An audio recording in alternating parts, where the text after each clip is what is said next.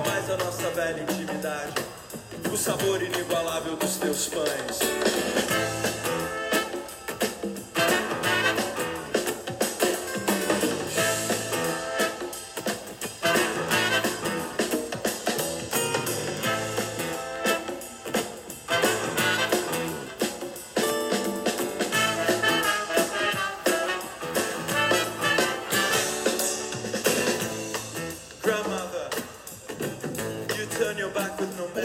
Bom dia, Masters, bom dia, Advisors, bom dia, comunidade Go New.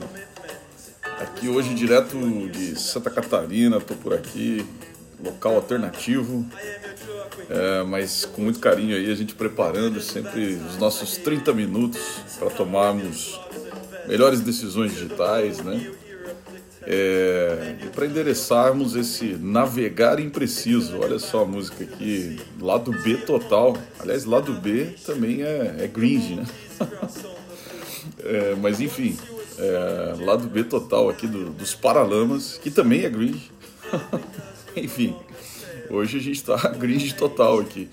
Como dizemos na Go New, nada é tão novo, nada é tão velho, né? E, e eu acho que isso é muito legal a gente poder traduzir Particularmente, acho que a gente está aí num, numa fase em que nós conseguimos dialogar com a altíssima gestão, com os conselhos empresariais, com a propriedade, né?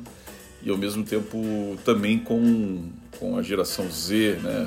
A geração e as novas gerações em geral que vêm chegando e vêm ocupando os espaços de trabalho cada vez mais, né? Harari diz isso, né? Que nós teremos aí inúmeras gerações é, co coexistindo e, e, no mercado e tal. Eu acho que a gente está num, num, momento legal, assim, em geral, né? Uh, pessoas aí de 30 a 50, 60 tem aí um, acho que um repertório legal para poder estar tá criando essas conexões e ajudando as empresas a tomarem melhores decisões aí, conectando esses mundos, né? Muito bom, muito bom. Nosso querido Paralamas, vamos deixando ele aqui de ladinho.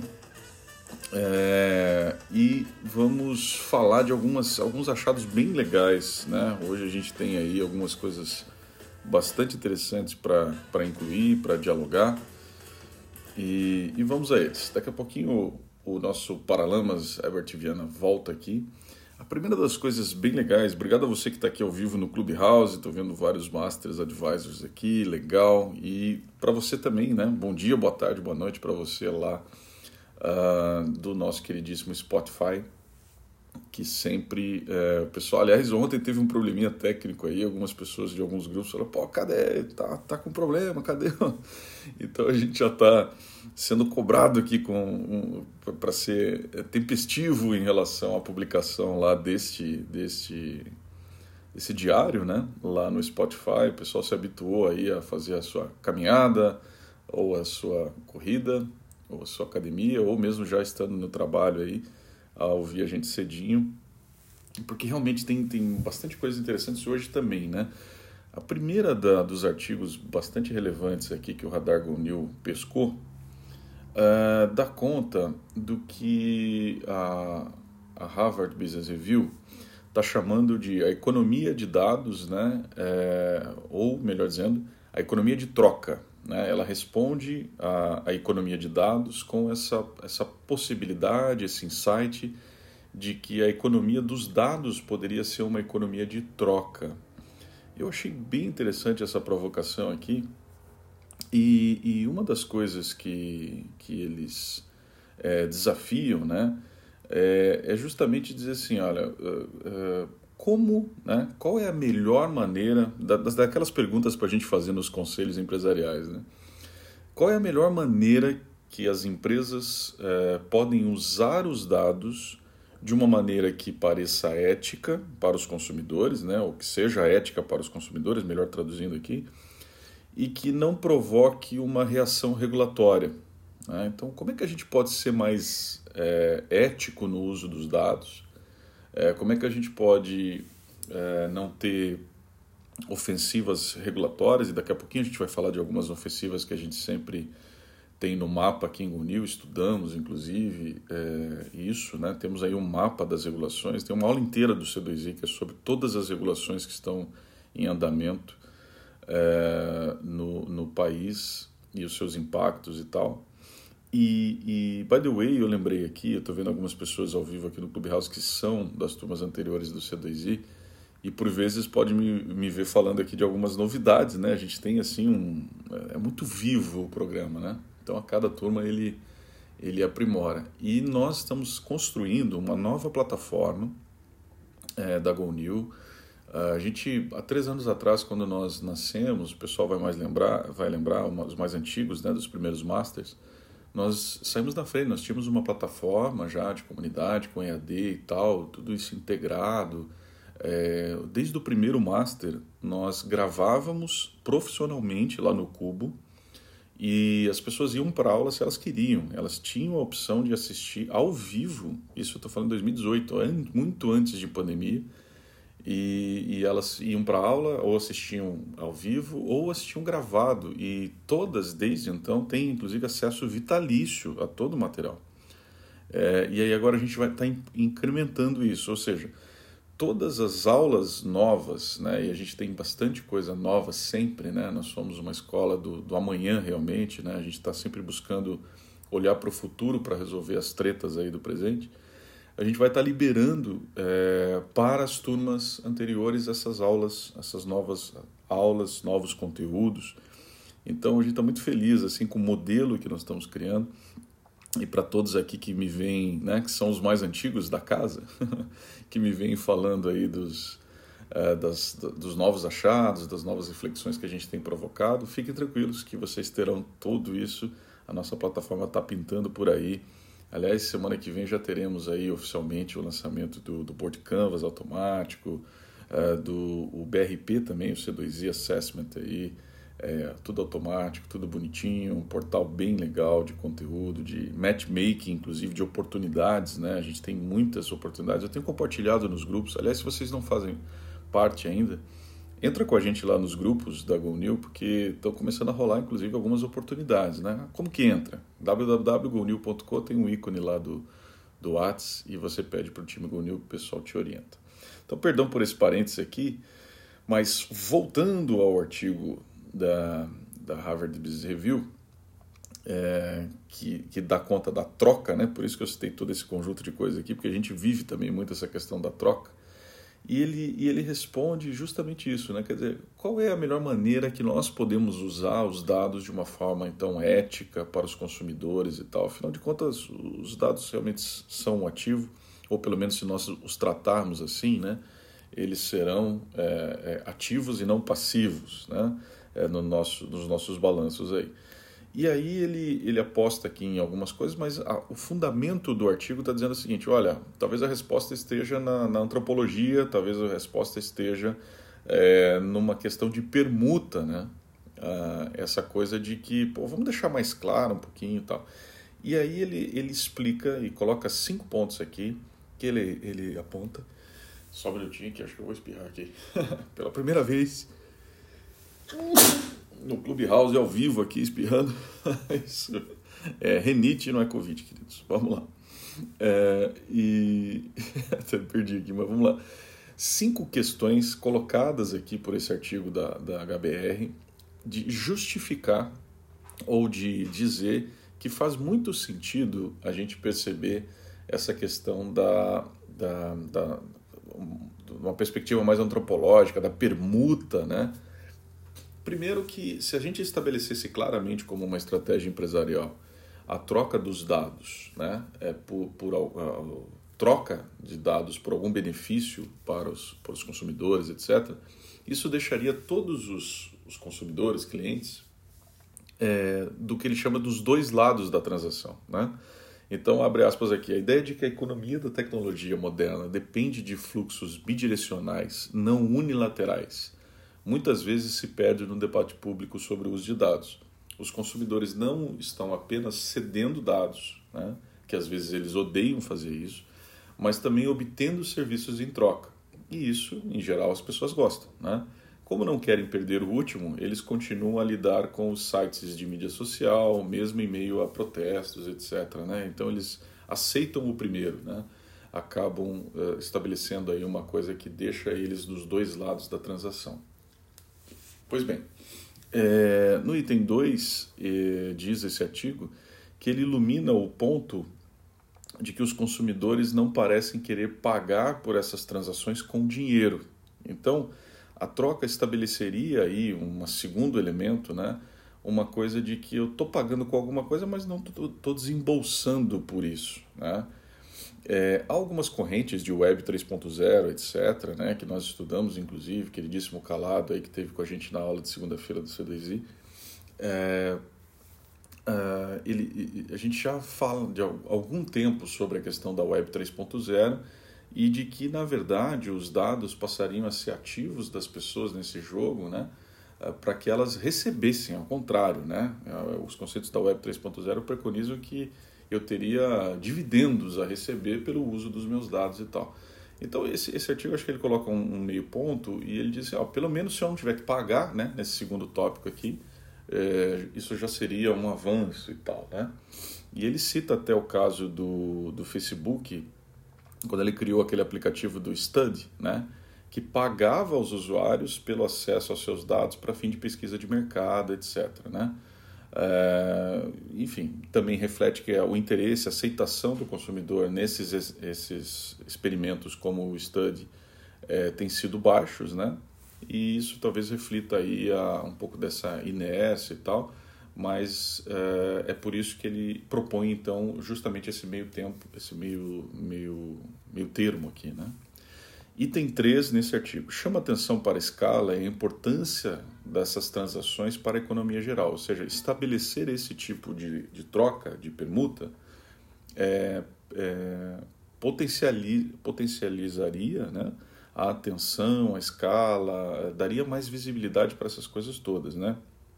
Ah, esses fluxos tendem a ser excluídos das medidas, das medições econômicas e dos modelos de avaliação de empresas por parte dos investidores, inclusive de dados de produto interno bruto e tal.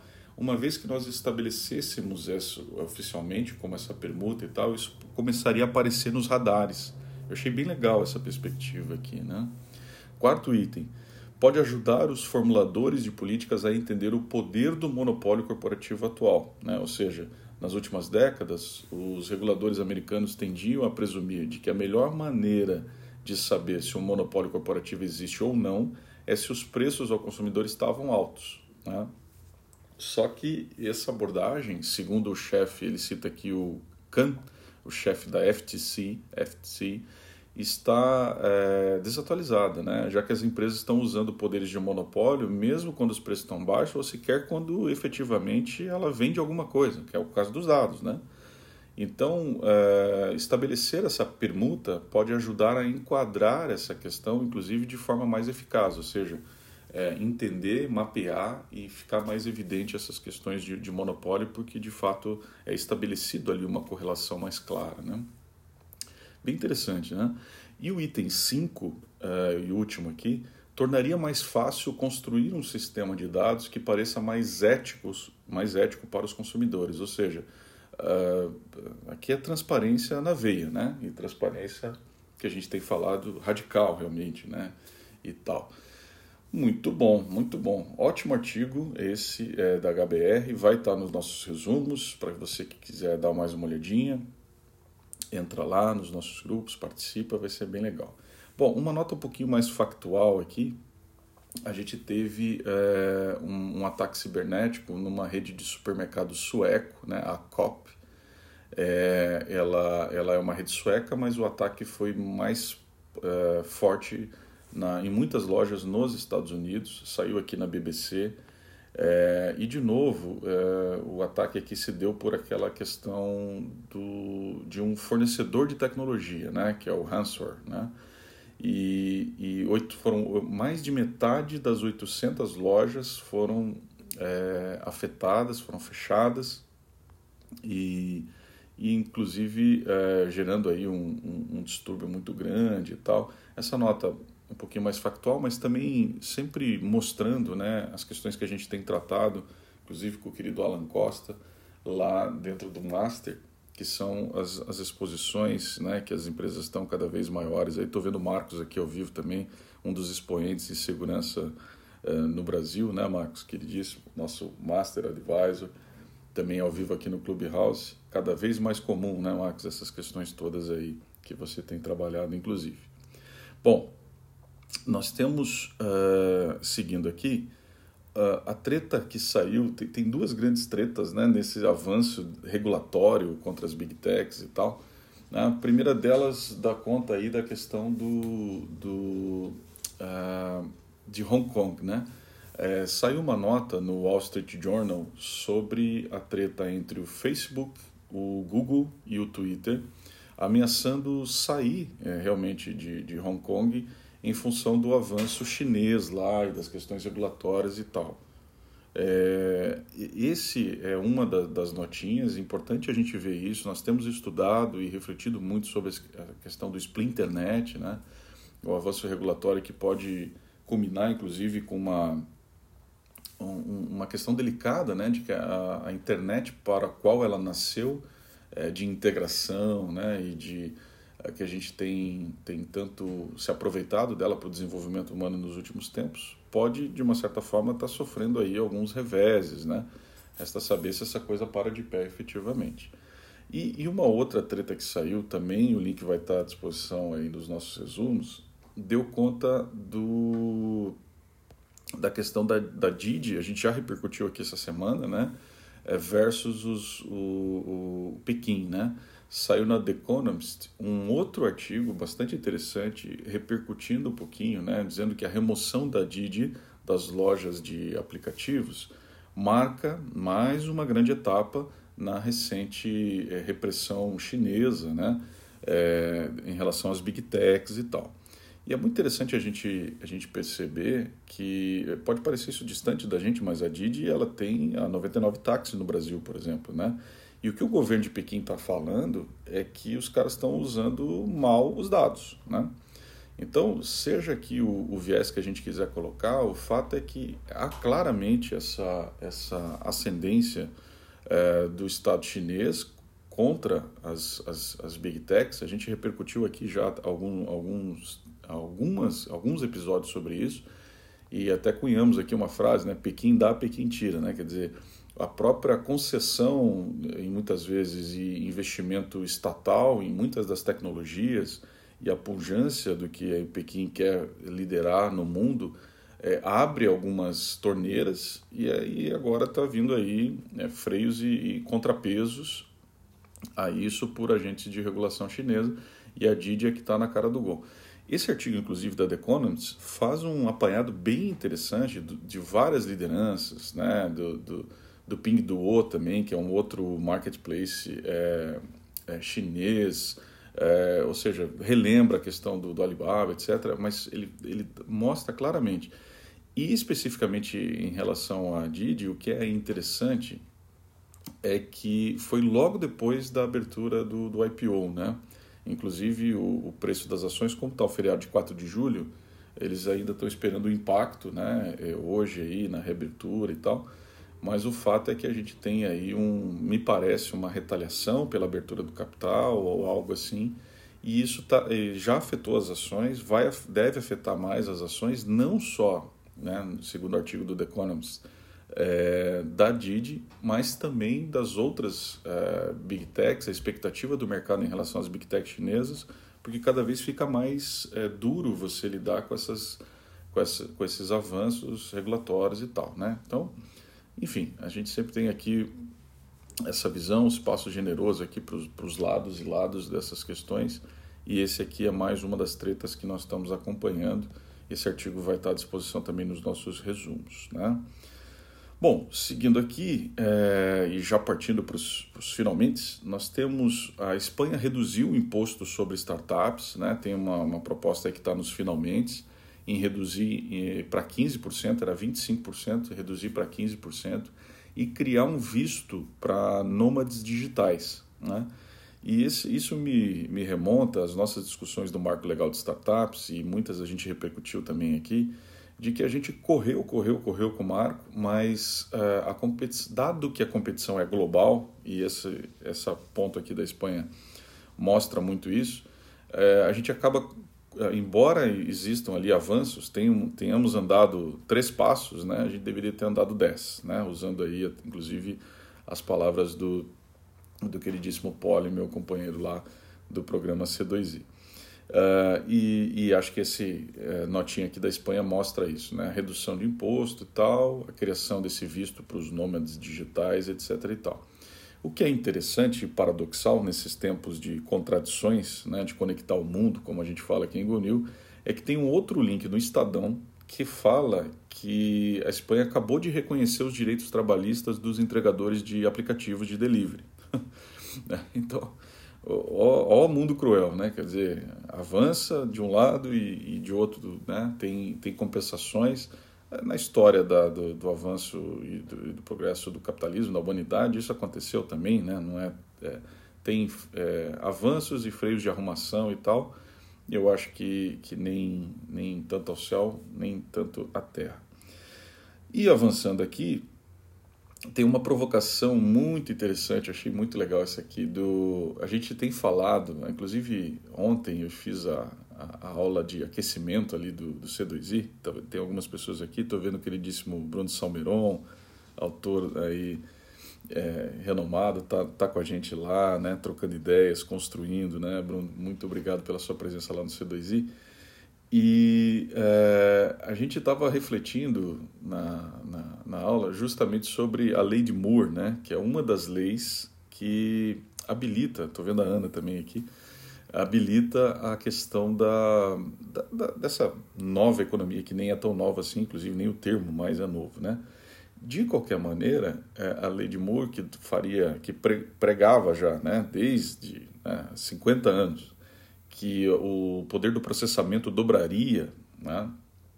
É, ela, esse artigo aqui do, do MIT está dizendo assim, peraí, porque a crise dos componentes, né, a crise do chip, talvez talvez segure isso, talvez é, é, esteja afetando agora a lei de Moore. Olha só que interessante. E ele discorre um pouco sobre isso mostra um pouquinho da concentração nos dois ou três grandes players, né, fabricantes mundiais, que é um dos problemas e tal.